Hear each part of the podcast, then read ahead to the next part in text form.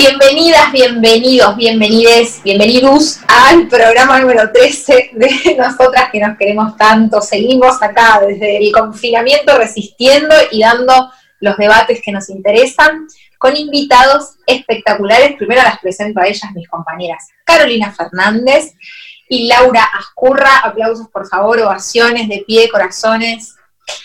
Y eh, nos damos lujazos, como siempre, con invitados espectaculares. ¿A quiénes tenemos en el programa de hoy, Carito? Bueno, me salgo de la silla por contarles quiénes son nuestros invitados hoy aquí en Nosotras que nos queremos tanto. Ofelia Fernández, legisladora por Cava, por el Frente de Todos. Guillermo Fenning, actor y director en este mes de la distrofia muscular por su película que dirigió y escribió Carito.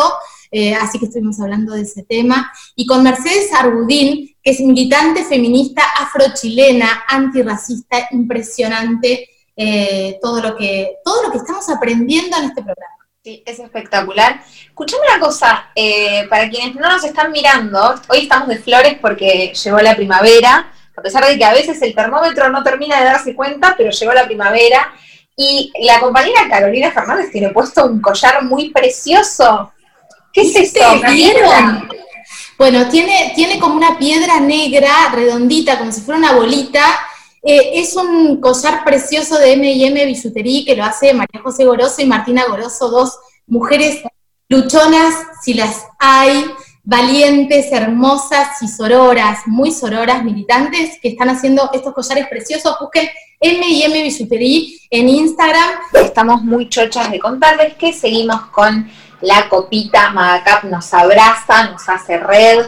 Em, la copita, no nos vamos a cansar de decirlo para que todas se muden al universo de la copita, es de verdad un antes y un después en tu vínculo con, la menstruación. Em, en este contexto necesitamos tener conciencia y usar cosas que sean sustentables, amigables con el medio ambiente. La copita es espectacular porque dura entre 5 y 7 años, así que em, además económicamente es un golazo y después nos preguntan mucho respecto a los talles. Son dos talles los que, los que hay por ahora, probablemente salga alguna más, pero por ahora tenemos dos talles, el 1 y el 2. el 1 es para quienes todavía no hemos sido madres, no hemos maternado, no hemos gestado, y el 2 es para, los cuerpos que ya han sido, ya, han sido madres gestando. Dios mío, es muy complejo es muy complejo hablar correctamente.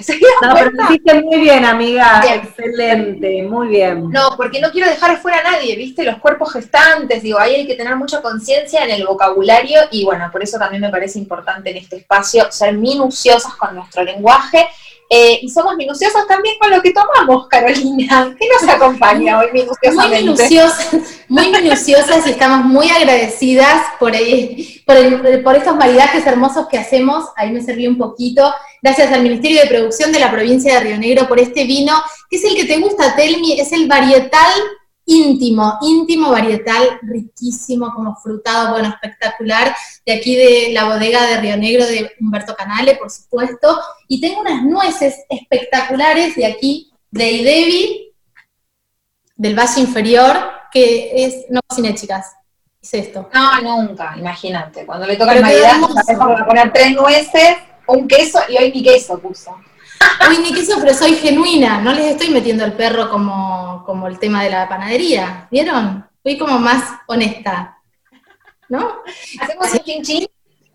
Claro que sí. Salute por este, por este espacio, espacio que seguimos construyendo. Bravas. Y eh, en esta semana nos parece, bueno, tenemos muchos temas, por eso tenemos esta agenda de invitadas, invitades, eh, porque estamos muy cerca del 28. Y otra de las, de las cosas que se nos cruzan en nuestra agenda y que nos parecen de vital importancia es el 25, el viernes 25, va a ser la huelga internacional, la huelga global por el clima. Y Laurita nos va a hablar de eso, que esta es, este es su tema. Saben que, que tiene la bandera de lo ecosustentable y de cuidar este planeta puesta y aprendemos muchísimo de Ascurra. Es que es muy importante, compañeras. Me parece que, esto ya es un grito global, ¿no? Un poco este 25 de septiembre se expresó a partir de eh, hace dos años atrás, cuando sale a la luz la militancia de Greta Thunberg, una joven estudiante de, Suecia, eh, que unos días antes de la, lo cuento esto brevemente porque es lindo y para saber por qué, cómo, cómo empiezan los procesos en realidad a construirse, ¿no? Y, Greta en realidad se, planta frente al Parlamento sueco con sus 17 años, muy jovencita, eh, días antes de las elecciones, porque en ese momento había una ola de calor muy, muy, muy fuerte y donde claramente no estaban dando respuesta eh, de parte de los líderes políticos, y estamos hablando de un país además del primer mundo, ¿no? O sea, no estamos hablando de otras realidades que vivimos en otros países. Lo interesante de esto, que lo traigo a, 2020 en este momento de COVID, en este momento en el que no podemos salir a las calles a manifestarnos, no obstante, para este 25 de septiembre hay muchísimos países que sí van a salir a las calles, eh, tomando las precauciones pertinentes y otros tantos también vamos a seguir haciendo acciones virtuales. Em, recientemente, el quinto informe de perspectiva mundial sobre la biodiversidad biológica, que salió recientemente el 15 de septiembre de este año, eh, plantea lo siguiente. No se cumplieron ninguno de los 20 objetivos de diversidad biológico propuestos en el 2010 y sigue la degradación medioambiental aumentando el riesgo de futuras pandemias.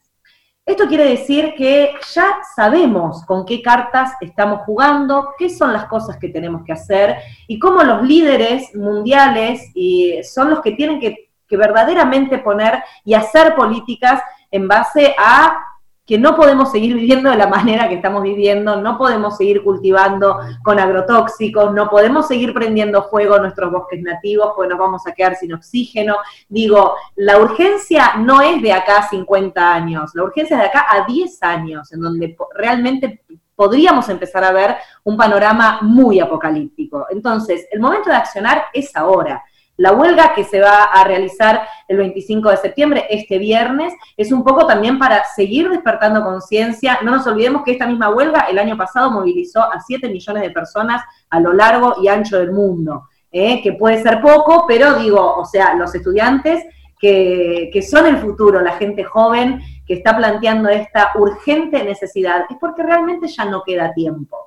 Entonces, no es algo que estamos machacando porque está de moda, porque es, o sea, es importante porque es urgente, porque esto abarca todo lo que tiene que ver con la vida en nuestro planeta y con las futuras situaciones sociales para nosotros los seres humanos. Entonces, si esta pandemia que llega en este 2020 inesperadamente, y no tanto, porque las prácticas de, muchos espacios hacen que suceda la zoonosis, como ha pasado con esta, este caso del COVID y con otros tantos que también hemos visto en el pasado.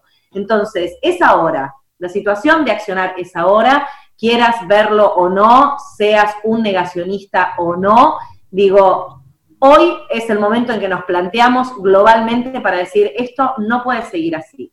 Con lo cual me parecía que es importante que nosotras también desde nuestro lugarcito tengamos la posibilidad de, poder plantearlo, porque es así como, como vamos despertando conciencia, ¿no? O sea, no es para alarmarse, es para pensar que en lo que querramos plantear a futuro tiene que ser con políticas en donde regeneren el daño que hemos hecho, porque hay una vuelta atrás, lo que pasa es que hay que accionar ahora.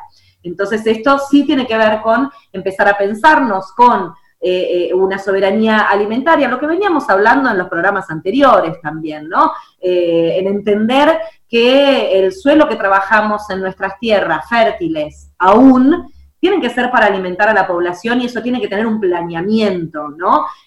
hay una transición entre el viejo modelo Em, agroindustrial, eh, tóxico, que, incluye los tóxicos, a un nuevo sistema en donde las prácticas ancestrales han resultado maravillosamente sin el uso de ninguno de los químicos, que bueno, inevitablemente eh, convocan a un montón de corporaciones y por supuesto llenan los bolsillos de muy pocos a costa del sufrimiento de muchísimos millones otros. Entonces, bueno, nada, es una pequeña editorial para seguir reflexionando y seguir debatiendo este tema porque es urgente. No solamente importante, sino urgente. Es, es, impresionante, ¿no? Como todavía cuesta que se entienda, se lo estigmatiza, esta lucha se la estigmatiza como si fuese una cosa de unos pocos, cuando todas las luchas necesitan de este mundo para ser sustentables. Sin este mundo, todas el resto de las luchas no sirven de nada. Eh, ojalá, que, ojalá que estemos frente al momento en el que se toma conciencia. En el medio de este contexto, ¿qué más necesita esta humanidad para darse cuenta que reventamos todo lo que teníamos disponible? Eh, compañeras, ¿les parece que empecemos con el programa, con nuestra invitada, Ofelia Fernández?